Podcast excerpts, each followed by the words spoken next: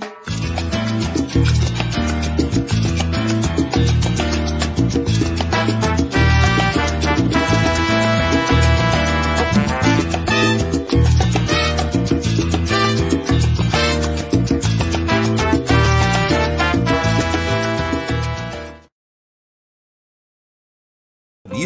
Pateta quer dizer Cristóvão Colombo é um menino que sonha em ser marinheiro. Como toda criança, ele não gosta de tomar banho, mas o principal motivo é porque ele usa a banheira para estudar como é que barcos boiam. O jovem Colombo também acredita que a Terra é redonda, mas todos em sua família acham isso engraçado. A Terra é plana, eles dizem. O pai de Cristóvão, inclusive, se revolta. O filho implica até com almôndegas. Afinal, almôndegas são redondas, ora. Colombo cresce e resolve investigar se a Terra é redonda. Mickey, seu amigo, acha que a Terra é plana. Se fosse redonda, a gente cairia. Pateta Colombo responde que isso não acontece por causa da gravidade. Mickey retruca. Essa lei ainda não está em vigor, Newton só vai criá-la daqui a 160 anos. Pateta então decide fazer uma expedição, mas ele precisa de dinheiro. O rei Bafo Onça acha a ideia de terra redonda ridícula. Mas a rainha Clarabella acredita em Colombo e dá a ele um punhado de joias. Pateta, Mickey e tripulação partem. Depois de muito tempo no mar, eis que eles descobrem a verdade. A Terra, no mundo dos patetas, é mesmo plana. Olá, olá, bom dia a todos, sejam bem-vindos a mais uma edição do programa Sub40. Eu sou Fernanda Forgerini, editora do site Opera Mundi, e estamos dando início a mais uma edição. Todos os sábados, às 11 horas da manhã, o Sub40 traz sempre convidados que representam uma nova geração de pensadores e realizadores. Pessoas de até 40 anos, às vezes um pouquinho mais, que são referências aí no mundo do trabalho, da cultura, do esporte, das leis, da política e da comunicação. O entrevistado de hoje, vocês acabaram de ver o videozinho dele, é Alexandre Link, que é professor universitário e pesquisador de quadrinhos. Formado em comunicação social, cinema e vídeo pela Universidade do Sul, do Sul de Santa Catarina, é mestre também em ciências da linguagem pela mesma universidade e doutor em literatura pela Universidade Federal de Santa Catarina.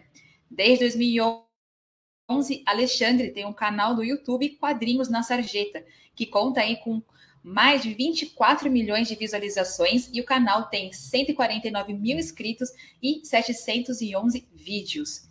Já já começamos a conversa, mas antes disso, eu preciso lembrar a vocês do quão fundamental é apoiar o jornalismo de Ópera Mundi. Há seis formas de fazê-lo.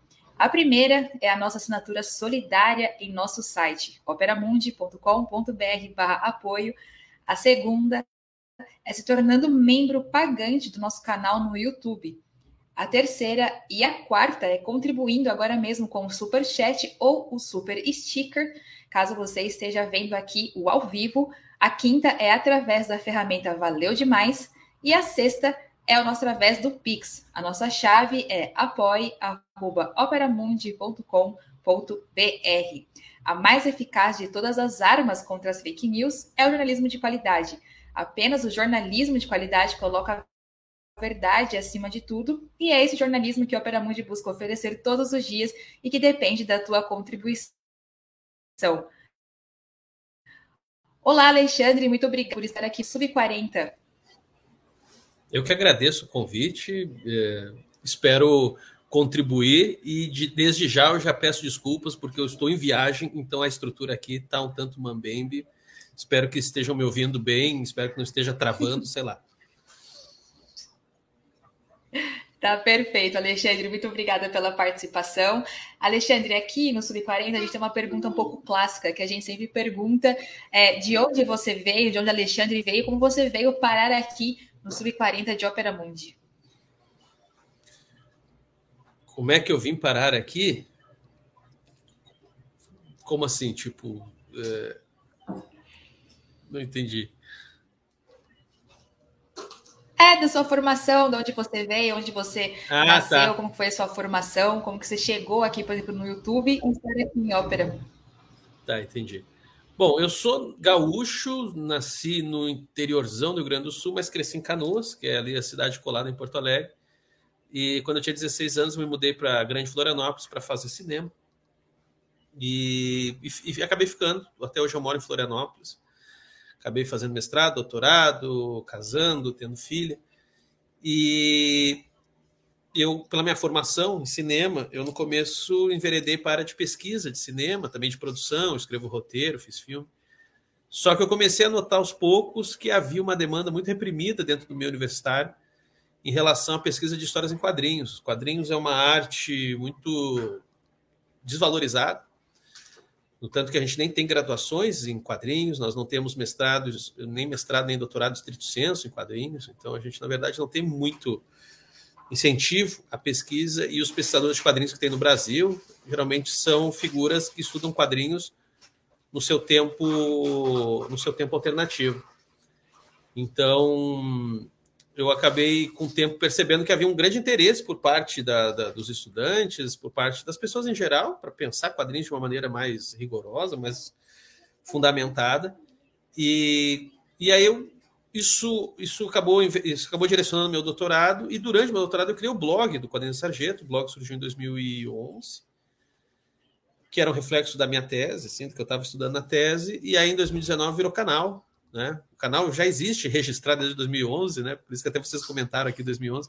Mas eu comecei a produzir mesmo conteúdo foi a partir de 2019, principalmente a partir da pandemia mesmo, 2020. 2020 é realmente o ano de início para valer do canal. E para minha surpresa, isso cresceu muito, assim. Eu não imaginava que havia tanta gente interessada em debater e pensar histórias em quadrinhos com uma certa com uma certa profundidade. Então, enfim, isso acabou me conduzindo e me fazendo chegar até aqui. Perfeito, Alexandre. É, você, como colocou agora, você é formado em comunicação, mestre em ciência da linguagem, doutor em literatura. É um pouco de cada área que te levou a pesquisar sobre gibis, mas eu queria saber como que para você essas formações se conectam quando você fala desse universo dos quadrinhos. É, eu costumo dizer que eu sou um gigantesco picareta, né? Porque assim, eu tenho toda essa, essa formação nessas diferentes áreas, todas elas estão relacionadas com linguagem, com cultura, mas acima de tudo, o principal campo de estudo meu é a estética, né? E eu digo que eu sou picareta porque eu entendo que é fundamental uma formação em filosofia para estudar estética, que é uma disciplina da filosofia, mas a vida acabou me levando para aí. Então, minha área de atuação principal é estética, né? Então, eu me utilizo muito, obviamente, saberes da área da linguagem, da área da cultura, da, da arte, né? teoria literária, teoria da imagem, todas essas questões assim são fundamentais para para pensar estética, né? E sempre definindo, que às vezes muitas pessoas não sabem, né?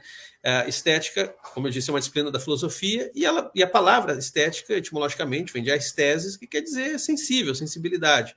Então, me interessa particularmente estudar como é que nós sentimos o mundo, né? Como nós nos sentimos, sentimos o mundo.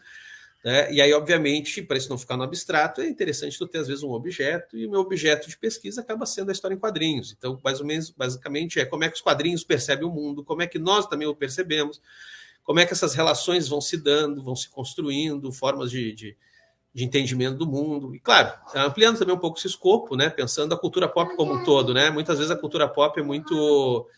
Uh, não é analisada com devido rigor na, da acadêmico, né? Você tem bibliotecas sobre Kafka e muito pouco sobre, sei lá, Robert Crumb, Osamu Tezuka, Lourenço Mutarelli mesmo aqui no Brasil. Aliás, muito do que se fala do Mutarelli às vezes só por causa dele como romancista, mas se analisa pouco o quadrinista. Então, assim, é, basicamente a ideia é essa, né? De, de, de conseguir pensar é, e articular essas áreas de modo a entender mesmo uh, toda uma, uma estética dos quadrinhos.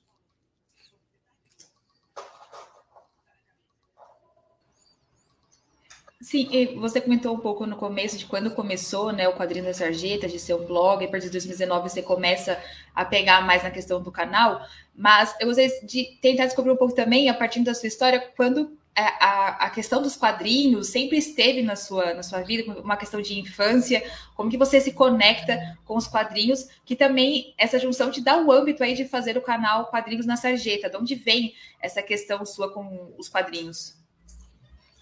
Bom, eu acho que quase como todo brasileiro, me parece, eu comecei lendo Turma da Mônica. A minha geração ainda foi uma geração que pegou uma certa popularidade do, da, da, Disney também, né? Então, Turma da Mônica e Disney é, é, eram gibizinhos para criança bastante fortes aqui no Brasil. Mas desde cedo eu tive uma paixão, que até se traduziu em dissertação de mestrado. Minha, minha dissertação de mestrado é sobre Batman. Né? Então, desde cedo eu comecei a ler Batman. Eu fui uma criança que crescia ali no auge da Batmania, 89, quando estreou o primeiro filme do Batman, tinha cinco anos. Então, é, isso acabou fazendo eu me aproximar muito do personagem. E isso. E, bom, e aí é, é, Batman é uma, é uma droga que serve de porta de entrada para drogas piores. E aí, por causa disso, eu acabei indo ler mais coisas e me diversificando, né? Então, assim, tipo, hoje mesmo, até eu leio pouco super-herói, até se for para pensar, mas, mas isso serviu para abrir, né? Ou seja, hoje me interessa muito ir atrás de quadrinhos. Por exemplo, a semana passada no meu canal eu coloquei pela primeira vez um manhua, que é quadrinho chinês, né? Então, assim, hoje me tem me interessado buscar produções, uh, eu não diria nem alternativas, porque às vezes elas são mainstream nos seus países, só que a gente não sabe, né? Então, mas enfim, buscar produções que não estão tanto assim na, no holofote das pessoas, mas ao mesmo tempo também pegar essas produções, às vezes, muito canônicas, muito consagradas, que às vezes muita gente já leu, mesmo quem não é muito grande leitor de quadrinhos, mas às vezes já leu essas obras, sei lá, Mouse, Lord Spigman, Watchmen, uh, O Cavaleiro das Trevas, do próprio Batman, sei lá, uh, ou até alguns animes que vieram de mangá, pensar essas obras bastante consagradas e, e mostrar que elas têm um conteúdo, às vezes, que muita gente não se deu conta, porque justamente há essa leitura, essa leitura muito empobre, empobrecedora de, da, da, dos produtos da cultura pop. Então, às vezes, a galera não, sei lá, não, não atina para o quanto que um anime como Dragon Ball, um anime barra mangá como Dragon Ball, ele tem um começo todo ligado a uma relação erotizante e também antifascista. Por exemplo, isso é uma coisa que pouca gente se dá conta, às vezes. Uma geração inteira assistiu isso mas é isso que eu digo, assim, a gente tem uma, uma tendência tão grande de pensar esses materiais como puro escapismo, que às vezes não se dá, não se dá conta de coisas ali extremamente complexas e também problemáticas que sejam, que valem a pena serem debatidas.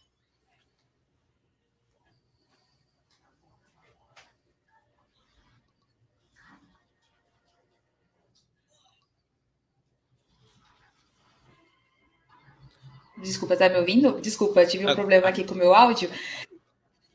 É, Alexandre, o, eu gostaria de saber o porquê de quadrinhos na sarjeta. Você define que é sarjeta não fossa, sarjeta com alegria. O que, que significa isso? Onde surgiu essa ideia, dessa questão de na sarjeta? É que a sarjeta nos quadrinhos ela é um recurso poético, é aquilo que fica entre os quadros, geralmente aquela, aquele intervalo em branco, que às vezes pode ser só um traçado, às vezes pode ser simplesmente transição de cor, né? É, isso é chamado de sarjeta, né? Tem alguns livros que vão chamar de intervalo, de canaleta, enfim, tem diferentes nomes, mas, ah, mas é, é, sarjeta é o nome principal, que acabou se consolidando, principalmente por causa de um autor chamado Scott McCloud. E eu acabei, então, com isso, usando esse nome, usando o sarjeta, porque era o que eu estava estudando na minha, na minha tese de doutorado. Né? Minha tese de doutorado, inclusive, se chama a invenção dos quadrinhos, teoria e crítica da sarjeta, então acabou meio que naturalmente migrando para quadrinhos na sarjeta.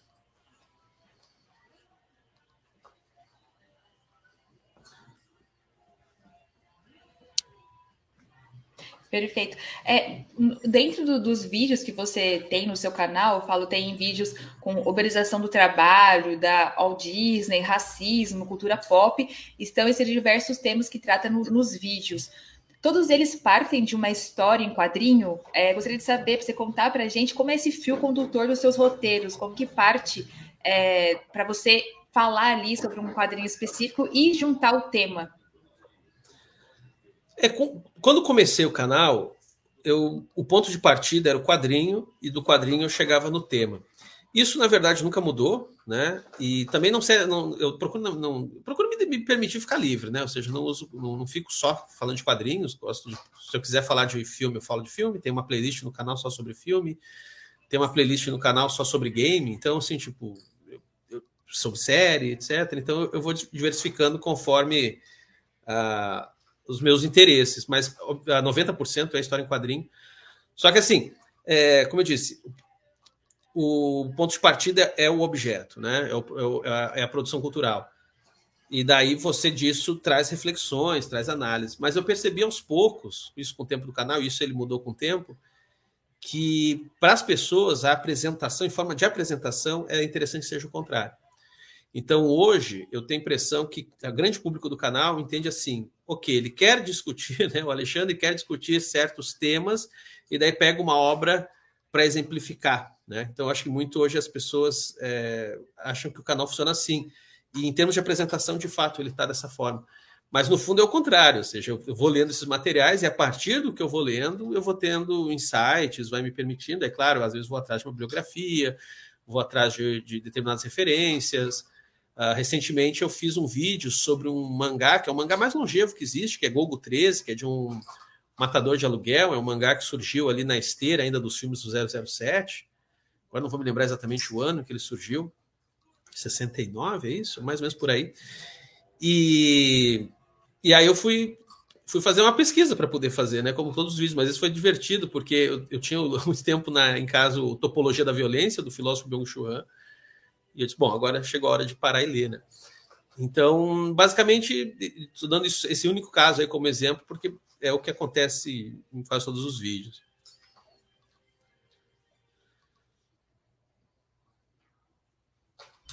E Alexandre, comentando que você falou que tem uma playlist, que você fala um pouco também de filmes, é, eu gostaria também de saber a sua, a sua, avaliação sobre esse, esse, podemos dizer, esse boom que teve, né, dos filmes que saíram de baseados em HQ, que estão aí na, na, no streaming, podemos dizer assim, né, hypados. Como que você vê essa sair do HQ para o cinema qual é, tipo, se tem alguma importância disso, mas também como você enxerga essas produções.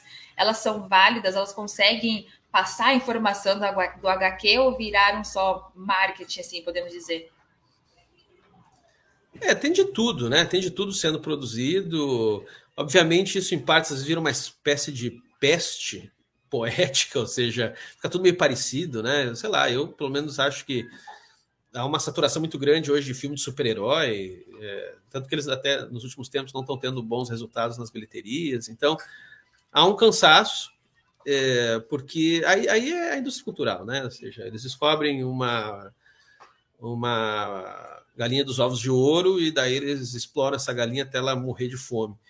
E é o que está acontecendo hoje com o quadrinho super-herói, mas também tu tem o boom do, do mangá barra anime, né? Que é um fenômeno muito forte, muito forte. O mangá ele chega no. Ele, ele tem a sua chegada no Ocidente nos anos 80.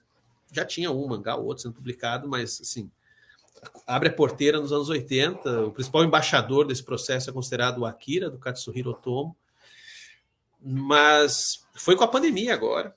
Foi com a pandemia que a gente teve uma explosão. Uma explosão, inclusive a gente vive um momento uh, de mudança. Eu vejo as coisas dessa forma um momento de mudança do polo cultural, ou seja, a gente que cresceu ainda um bom pedaço do século XX, quem foi criança, sei lá, nos 90, até mesmo início dos anos 2000, ainda pegou essa, esse mundo muito influenciado por produções dos Estados Unidos.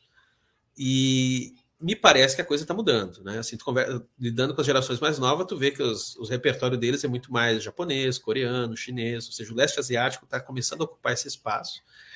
E, por sua vez, isso traz todo um novo leque dessas relações intermediáticas, uh, uh, quadrinhos, cinema, série, game, etc. Inclusive, até porque, uh, se a gente pega, por exemplo, vamos pegar o caso só do Japão, eles já fazem isso há muito tempo. Né? O Japão tem uma tradição muito grande já de intermídia, antes mesmo do, do sei lá, dos ocidentais aqui estarem muito focados nisso, antes mesmo de Hollywood estar pensando tanto nisso. Né? Desde, desde muito tempo lá eles já têm essa prática de fazer o mangá e fazer um anime. Né? E agora, de uns tempos para cá também, uns tempos para cá, algumas décadas para cá, a questão dos games. Então tem anime, tem o mangá, tem o game. Tem...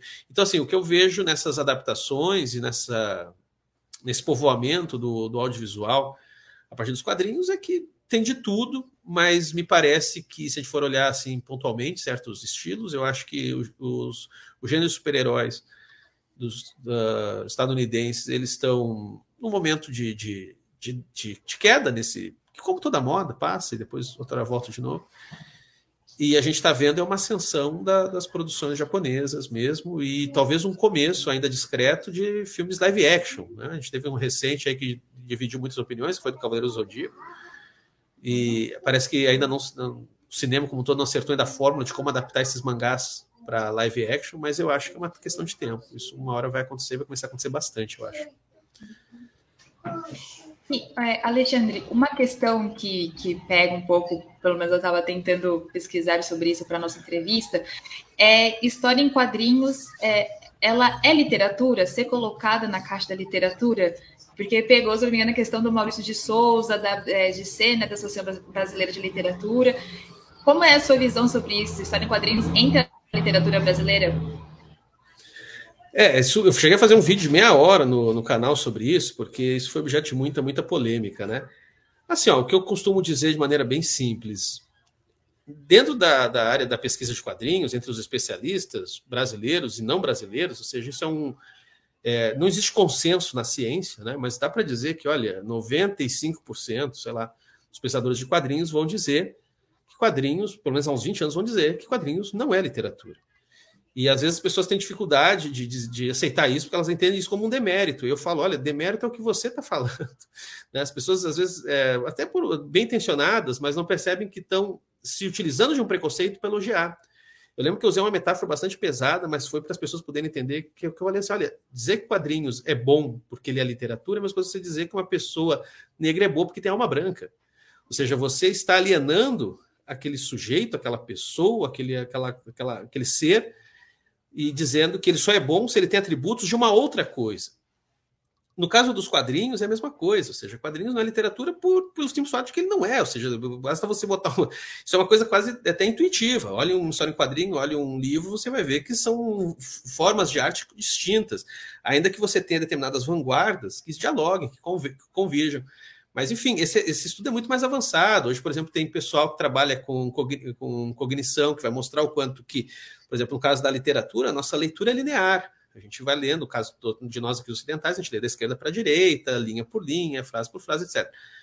Os quadrinhos, ele também tem uma leitura linear, a gente vai vendo os quadros da esquerda para a direita, se é um mangá da direita para a esquerda tal.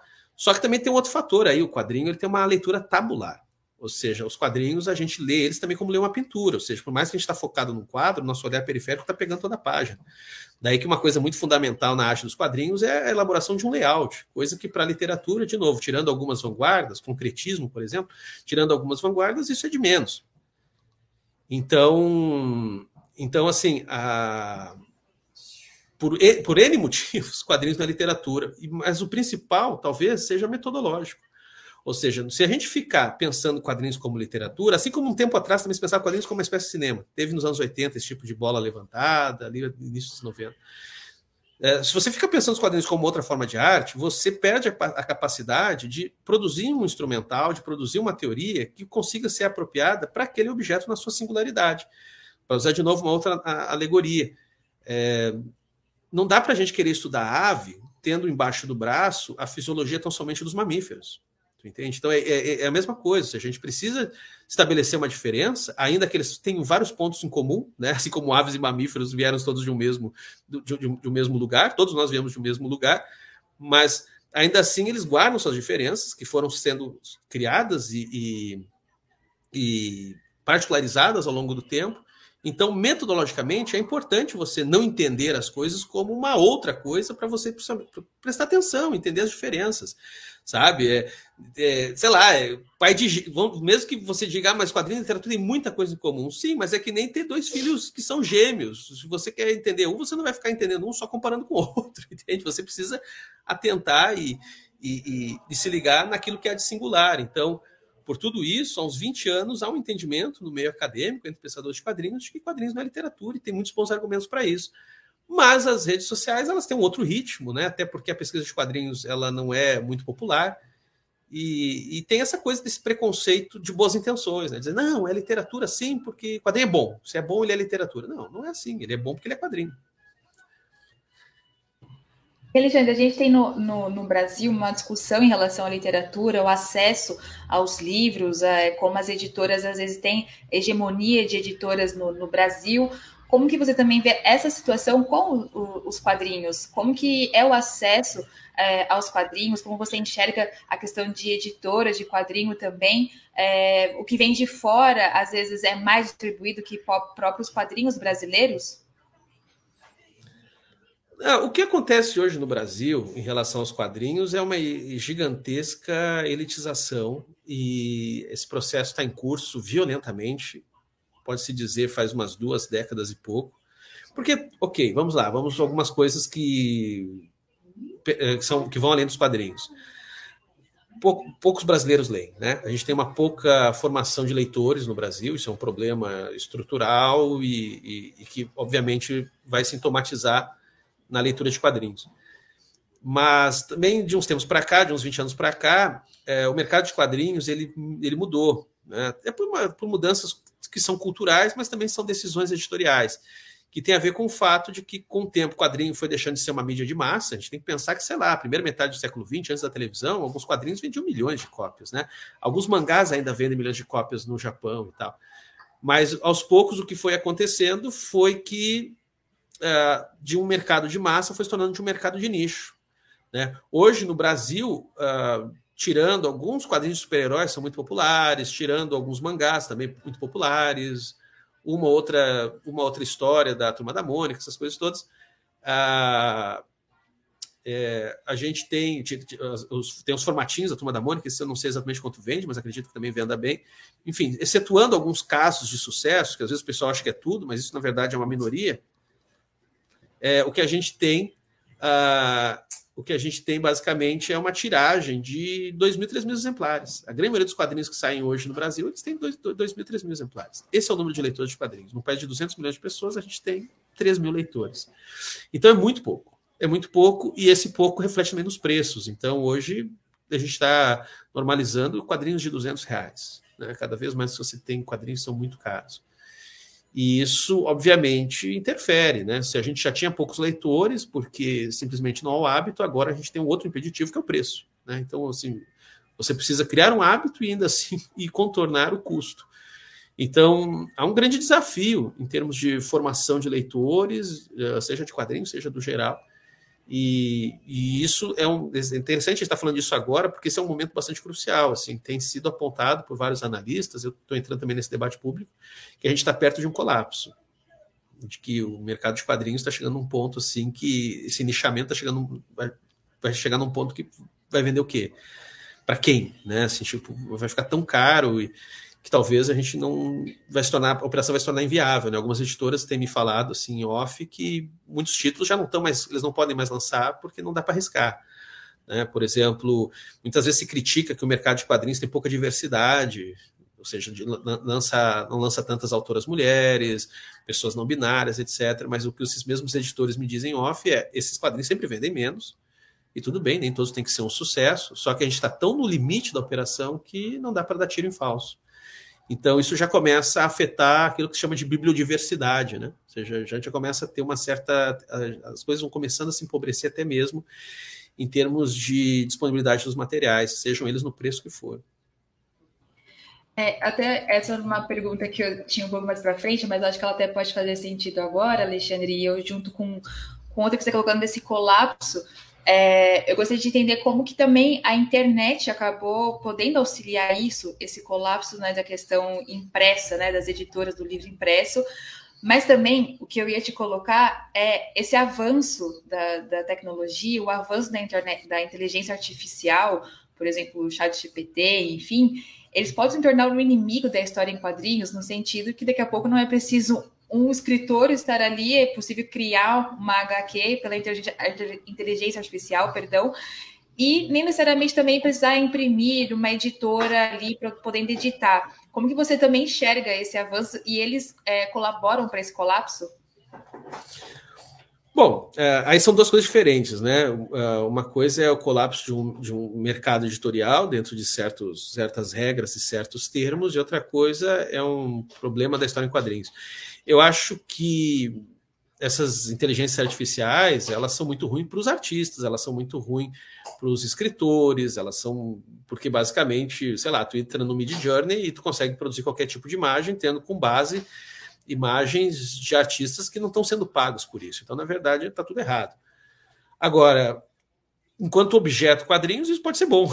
a ironia é essa, né? A arte, ela não é. Eu sempre comento com o pessoal assim: ó, quem quer ver na arte a história das boas condutas vai se decepcionar. A arte é feita, na verdade, de, é uma história muito banhada de sangue, assim, de, de injustiças mesmo.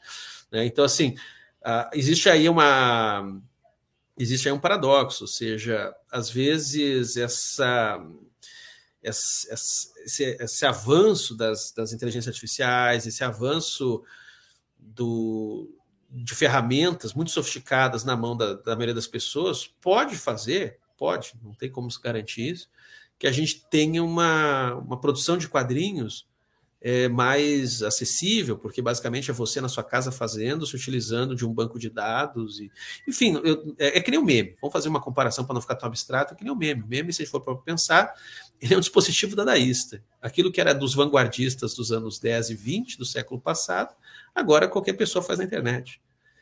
Então, assim, é, vai saber o quanto que essas ferramentas. E, e vai lembrar, né? Meme se utiliza de fotos de pessoas que não autorizaram, meme se utiliza de, de, de plágio, de, de, de, de, piada. De, o meme ele é selvagem. Se a gente for começar a fazer, abrir processo para direitos autorais em cima de meme, não, acho que não tem o que se salve. Né?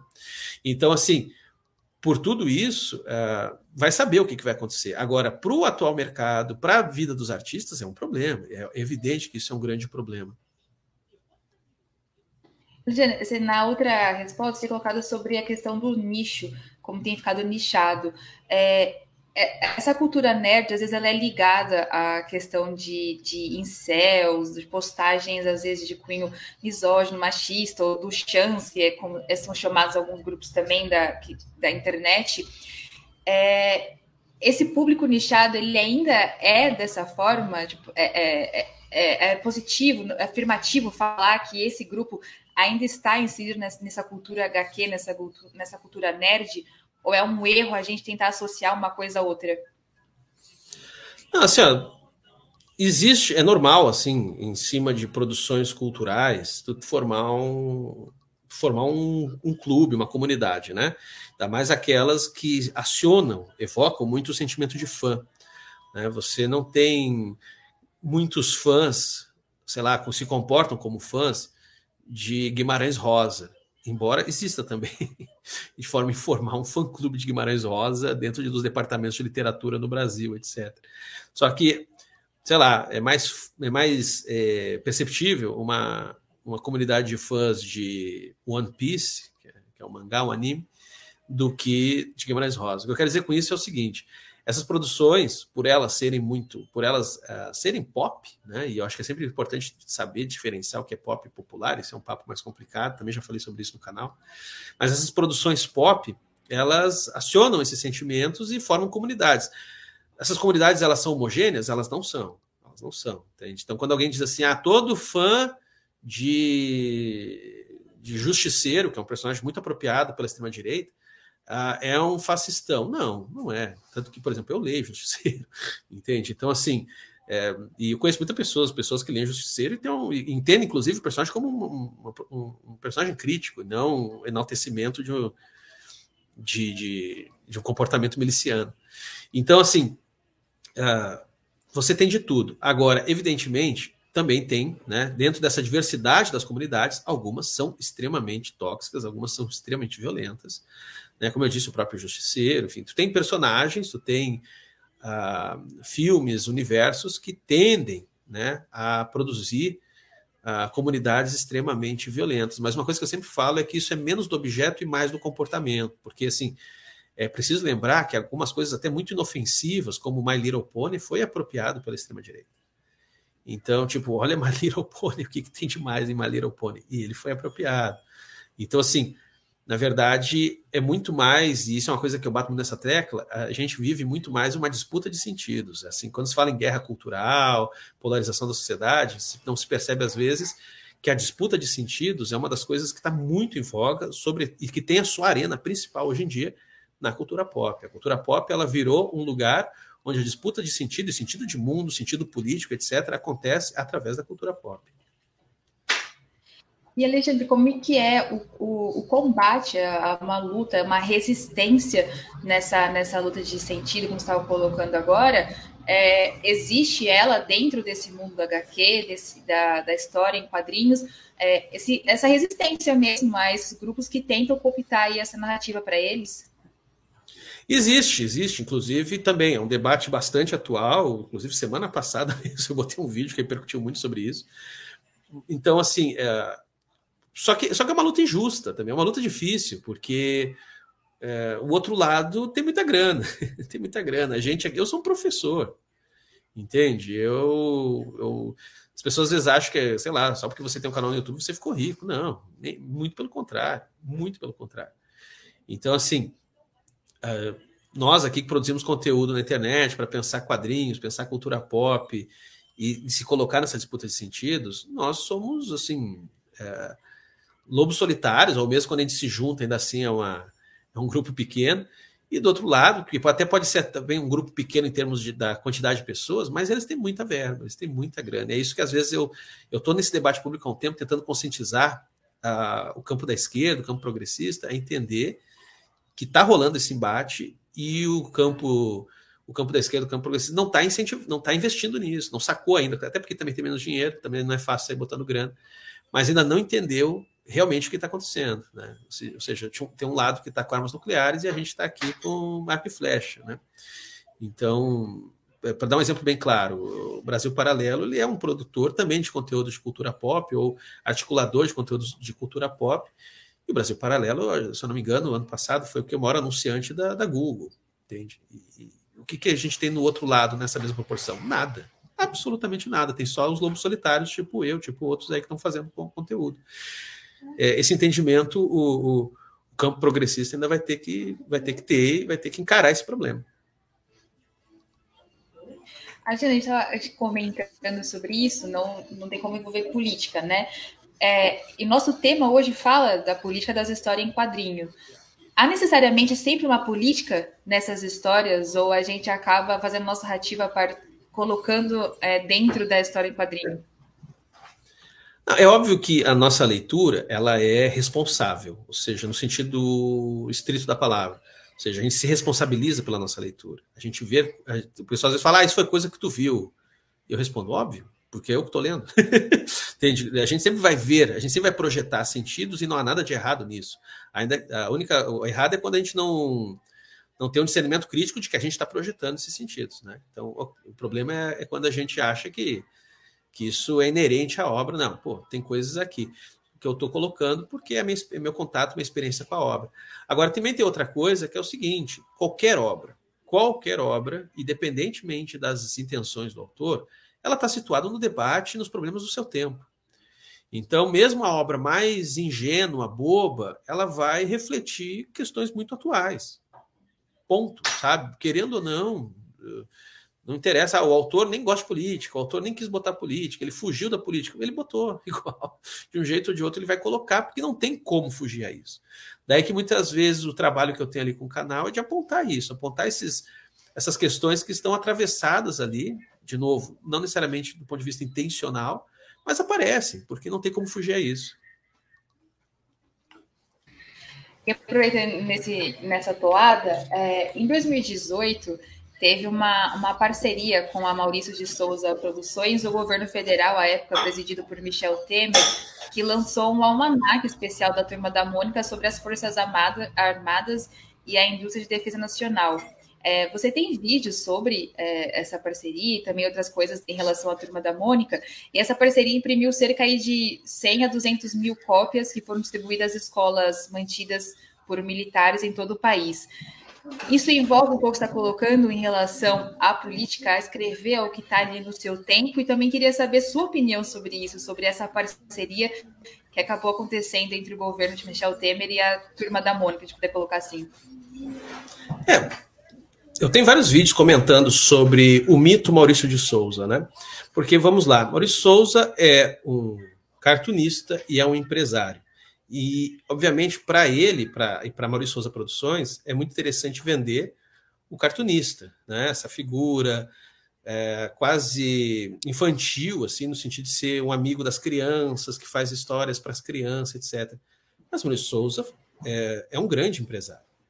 E como e eu falo grande não no sentido de elogio, grande no sentido de grande mesmo. Ou seja, a, a turma da Mônica é grande, tem uma relação com muita coisa.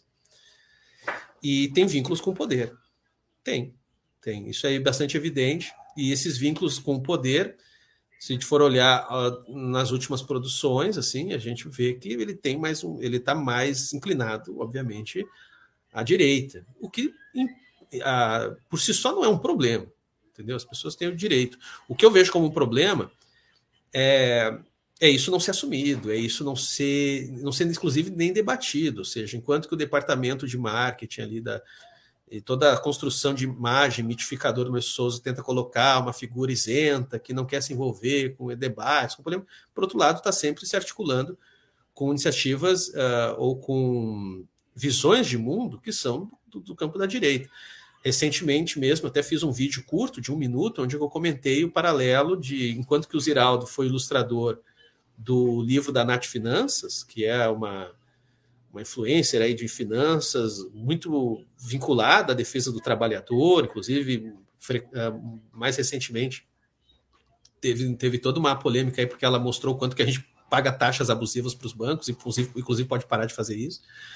Do outro lado, o Maurício Souza fez um gibizinho com o primo rico, né? aquele que falou que se você economizasse 400 reais, o que é o ano, você teria um milhão, alguma coisa assim.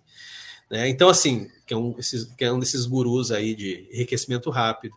Então, assim, uh, existem escolhas, né? no caso dessa publicação ali vinculada ao Michel Temer, é, ela é extremamente problemática por N motivos, né? Ou seja, porque por mais que você diga, ah, mas é a indústria militar, não sei o que, cara, a indústria militar é para matar gente, enfim, sabe? E aí a gente estava naquele crescente de crianças e armas, né? Bolsonaro querendo botar um revólver na mão de uma criança o tempo todo, esse fetiche por, por arma e infância que caracteriza a extrema-direita, e daí sai essa publicação extremamente infeliz ainda, na, no, no, meio que antecipando todo o lixo que a gente veria, com a turma da Mônica e, e, e, a, e a, maravilhosa indústria militar. Então, assim, ah, tudo isso é digno de crítica, e o grande problema que eu vejo é que pouca gente critica Maurício Souza, seja por uma visão muito nostálgica, né, muito, muito infantilizadora, incapaz de, ser, de ter qualquer tipo de análise crítica, seja porque, como eu disse, ele é poderoso. Então, por exemplo, são Paulo, que tem, um que tem na USP um dos maiores polos ali de pesquisa de quadrinhos, não tem pesquisa sobre Maurício Souza, né? Então, esse ponto cego eu acho muito curioso, né? Acho muito curioso. Por que, que ele não está sendo estudado? Por que, que ele não está sendo examinado? Por que, que ele não está sendo investigado? E quando eu falo investigado, não é no sentido policial, investigado do ponto de vista de pesquisa, acadêmico mesmo, assim, pô, vamos estudar Maurício Souza Produções, vamos, por exemplo, uma, uma, uma questão que eu sempre levanto, né? Que eu acho que é muito simples e não tem nada demais. mais é, o Maurício Souza, há muito tempo, o, se utiliza de outros artistas para fazer os quadrinhos. Agora, mais recentemente, eles estão sendo creditados, mas por décadas não foram creditados. As pessoas achavam que o quadrinho era do Maurício Souza, mas não era, era de outros artistas. Ah, todos os personagens foi, foi ele que criou. Entende? Essa questão assim básica da história dos quadrinhos, história mesmo, assim, não estou nem entrando na, na, questão mais política, história básica que a gente tem. Batman foi criado por tais personagens, Superman foi criado por personagem. No caso do Mônica, a gente não sabe. A gente não sabe. Teoricamente, tudo é Maurício Souza, mas foi mesmo. A gente não sabe. E mesmo que a gente queira saber, a gente depende da boa vontade deles de dizer. Sendo que, bom, tem que ter, um, tem que ter investigadores com, com independência para apontar essas questões, investigar, trazer à tona tudo aquilo que, que cerca a Maurício Souza Produções. É, até, Alexandre, isso vai um pouco na, na próxima pergunta que eu tinha separado. É, o Brasil, ele, ele é um país que soube desenvolver história em quadrinho, olhando assim, a gente sempre, quando faz olha quadrinho, querendo ou não, recorda da turma da Mônica. Mas, fora disso, o Brasil tem a sua, a sua trajetória na história em quadrinho? O Brasil tem, o Brasil tem uma trajetória. É, o Turma da Mônica, obviamente, é o nosso maior caso de sucesso, né? Ou seja, esse mérito não se pode tirar, de conseguir ter penetração social, de conseguir fazer tantas crianças lerem quadrinhos. A Turma da Mônica é vendida em vários lugares do mundo. Mas, para além da Turma da Mônica, o Brasil não é só quadrinho infantil. O Brasil teve, por exemplo, uma longa tradição ali que dá para. Olha, dá para remontar ainda dos anos 30 em diante, mas a gente tem uma longa tradição que vai ser muito forte durante a ditadura de, uh, de quadrinhos eróticos e quadrinhos de terror. Inclusive, por causa da ditadura militar, por causa da censura, muitas vezes o terror e o erótico era usado para fazer essa, essa articulação né, e conseguir falar de coisas que muitas vezes a censura não estava deixando.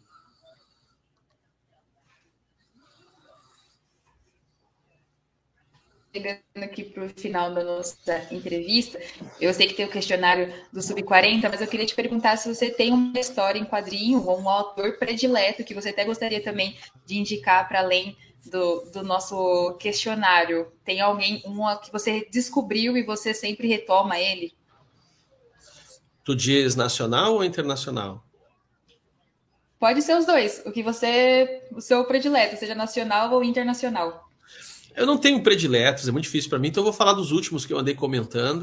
Uh, eu recentemente uhum. fiz, um, fiz um vídeo falando do Lourenço Mutarelli. Para mim, a trilogia do Acidente, do personagem Diomedes, é o melhor quadrinho brasileiro já feito.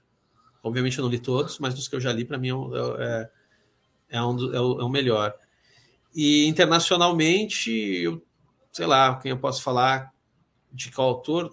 Taiyo Matsumoto. É um mangaká fundamental a partir dos anos 90 para um, uma, nova, uma nova leva de mangás e que basicamente eu ainda não. Eu, até onde eu vejo, esse cara não tem trabalho ruim. Tudo que ele faz é muito bom. Perfeito. Alexandre, eu te agradeço aqui pela participação, mas antes a gente vai para o nosso questionário também de praxe aqui no Sub-40, eu queria te perguntar primeiro um prato imperdível. Um prato imperdível? Sim. Pizza. Sem ketchup. E pelo amor de Deus, não me façam essa maldade com as pizzas. Perfeito. É, cerveja, cachaça ou vinho? Uh, vodka. a gente aceita também, pode ser. É, esporte favorito? Futebol. Bom, então o time de futebol? Internacional de Porto Alegre. E quem, me, quem acha que só porque eu sou gaúcho, que eu também sou gremista, daí ganhou inimizade comigo. Perfeito. Passatempo? Passatempo? Olha, ultimamente eu ando tão sem tempo que eu não sei mais o que é um passatempo.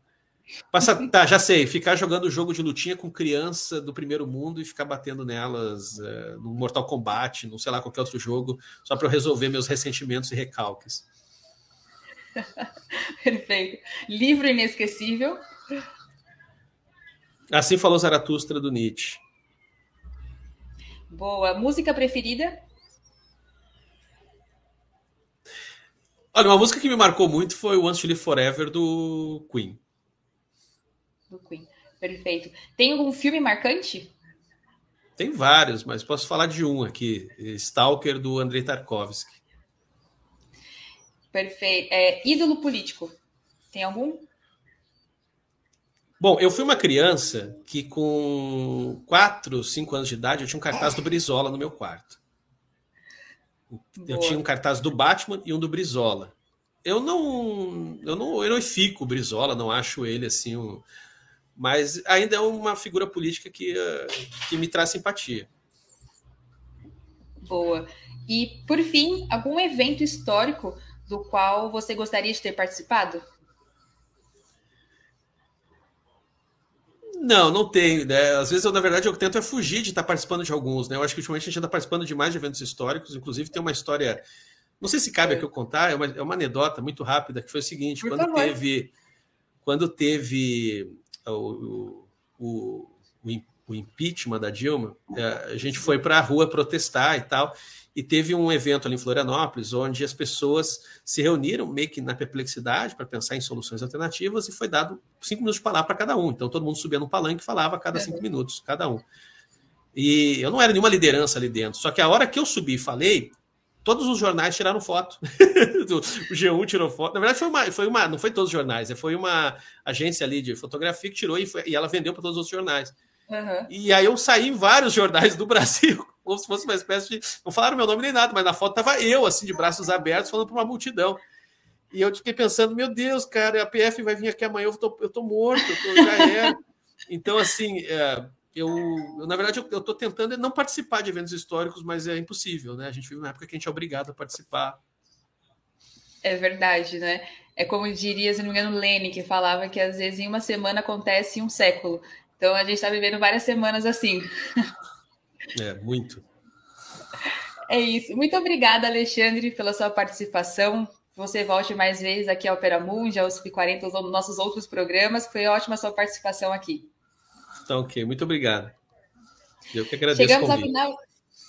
Obrigada. Chegamos ao final de mais uma edição do programa Outubro. Muito obrigada a todo mundo que acompanhou aqui a gente. Aqueles que curtiram o tema, a gente também indica a entrevista aqui no Sub40 também do quadrinista Marcelo de Salete.